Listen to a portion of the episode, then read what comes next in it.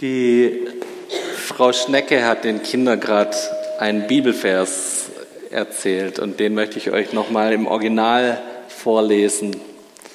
In Samuel, 1 Samuel 16, Vers 7 steht er. Ein Mensch sieht, was in, den, in die Augen fällt, ich aber sehe ins Herz.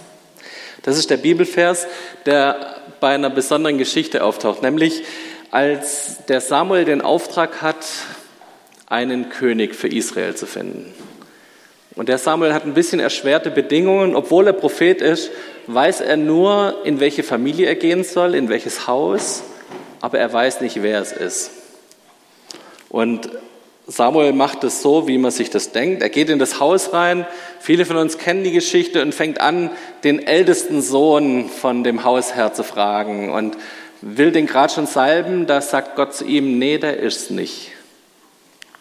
Der nicht. Dann nimmt er den nächstältesten Sohn, den zweiten, und denkt, ja, der ist ja auch noch hübsch und stark und so weiter. Nehmen wir vielleicht den, aber Gott sagt wieder, der ist es nicht. Und viele wissen, wie die Geschichte endet. Am Ende müssen sie den jüngsten Sohn, der Hütejunge ist, bei den Schafen auf dem Feld, müssen sie den holen, weil Gott den ausgewählt hat.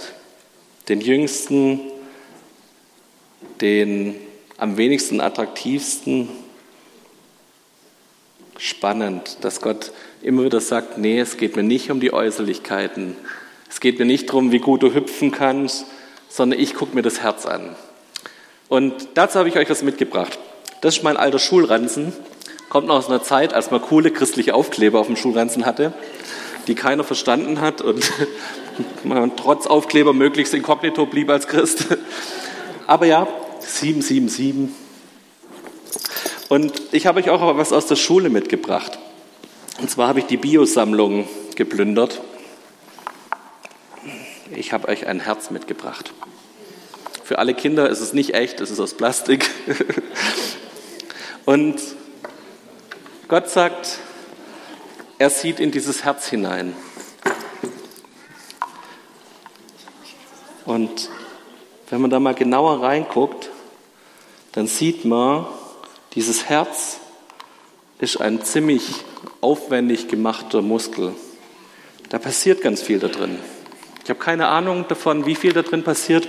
Ich habe es mir gestern noch mal durchgelesen, aber wenn ich jetzt irgendwas probieren würde zu erklären, dann weiß ich schon, dass mindestens ein paar Ärztliche im Publikum sind, die das Grinsen anfangen.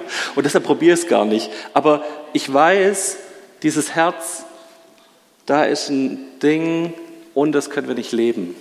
Das ist ein Muskel, der uns am Leben hält, der ganz filigran geschafft ist. Und wenn wir mal da reingucken, was für kleine, kleinste Teilchen hier miteinander in Einklang sind, was es für Möglichkeiten gibt, dass unser Herz genau im richtigen Rhythmus schlägt, was sich Gott da ausgedacht hat, damit unser Herz funktioniert, ist der Hammer. Und wir haben Gott, der nicht bloß da reingucken kann, sondern der das geschaffen hat, der eine Idee hatte, wie schaffe ich es, ein Organ zu schaffen, das den Menschen am Leben erhält. Wenn ich sowas ansehe, das geht mir so wie jetzt zum Beispiel im Urlaub, als ich wandern war und die Schöpfung angeguckt habe, ich komme immer ins Staunen. So geht es mir auch in der Biologie. Wenn ich sehe, wie unser Körper geschaffen ist und was alles in welchen Punkten da zusammenspielt, wie viele tausende Faktoren funktionieren müssen, damit wir am Leben bleiben, ich bin immer wieder begeistert und denke mir, wow, was für ein Gott. Wir haben einen Gott, der einen wirklichen Einblick hat, der einen Durchblick hat. Wir haben einen Gott, der hier das nicht nur sieht, sondern der dieses Herz geschaffen hat. Willst du das heben, Lias? Stell dich mal neben dran. Danke. Wunderbare Helfer. Wenn wir einen Gott haben, der ins Herz reinsieht, dann will uns der Bibelvers sagen, wir haben einen Gott, der hat den absoluten Durchblick.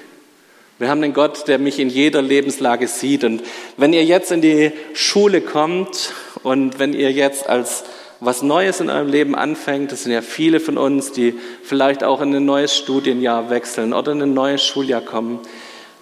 Wir haben einen Gott, der kann bis hier reingucken. Der hat das erschaffen, der hat sich das erdacht. Der sieht auch mich, wenn ich in die Schule gehe. Ich weiß nicht, wie es euch ging. Ich habe gestern das mitgekriegt, als der Elias eingeschult wurde. der dann mit ein bisschen, ja, dem ist was ins Auge geflogen ähm, und mit feuchten Augen dann da ins Klassenzimmer gegangen ist. Gell? Und der dann, das ist schon was Spannendes, so ein neuer Lebensabschnitt, sich was Neues zu wagen, auf was Neues einzulassen. Aber wie schön ist es zu wissen, wir haben einen Gott, der mit dabei ist, der mit reinguckt, der unser Leben sieht und der weiß, wenn wir Angst haben, der weiß, wenn was Neues auf uns zukommt, wo wir uns alleine fühlen, wir haben einen Gott dabei, der bis hier reinschaut. Man kann diesen Bibelvers von dem Herzen auch anders übersetzen. Man kann den Vers auch so verstehen, dass man diesen zweiten Teil, dass Gott nicht auf Äußerlichkeiten guckt, dass man den zweiten Teil mit dem Herzen so übersetzt, Gott sieht mit dem Herzen. Was für ein schöner Gedanke. Wir haben einen Gott, der mit dem Herzen sieht, der nicht bloß mit den Augen guckt und das Äußere sieht, sondern der auch mit dem Herzen sehen kann. Und auch das ist was, was wir immer wieder darauf vertrauen dürfen, dass Gott spürt und weiß, wie es uns geht. Dass er uns mag, dass er uns liebt, dass er ein Herz hat, das voller Liebe ist für jeden Einzelnen von uns, besonders für euch Erstklässler, aber auch für uns jeden Einzelnen. Und Gott, der mit seinem Herzen sieht. Und ihm ist so viel wichtiger, dass wir unser Herz mit ihm eins wird, dass wir ihn lieben, als dass wir irgendwas tun oder was leisten oder was machen. Darfst du dich wieder? Kannst du auch wieder in die Tasche legen, wenn du es nicht heben willst. Ein letzter Gedanke. Wir haben, wenn wir Herzen sehen, eine gewisse Vorstellung heutzutage. Wir haben so eine Hollywood-Vorstellung. Herz, das ist gleich Liebe. Herz ist gleich irgendwie, da ist äh, Emotionen irgendwie drin. Spannenderweise hatten die Leute, die das die Verse geschrieben haben in der Bibel oder auch in, dem, in der Zeit von Samuel und David, hatten diese Vorstellung gar nicht.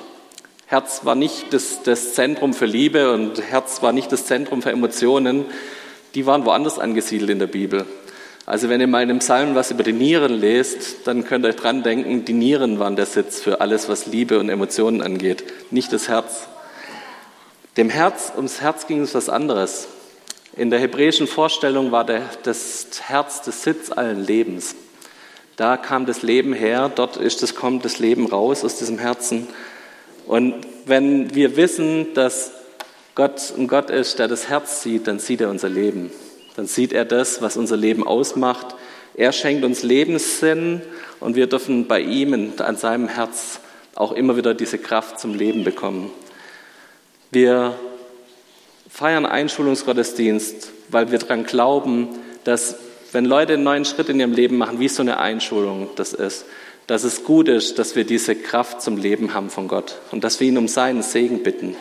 Und das wollen wir heute gemeinsam tun, dass wir hier die Erstklässler zusammen segnen, dass wir für sie beten und dass wir ihnen das wünschen, dass Gottes Kraft, dass ein Gott, der ihnen ins Herz reinsieht, die ihr Leben, die ihre ganzen Wünsche sieht, der ihnen die Kraft schenkt zum Leben, dass der mit ihnen geht.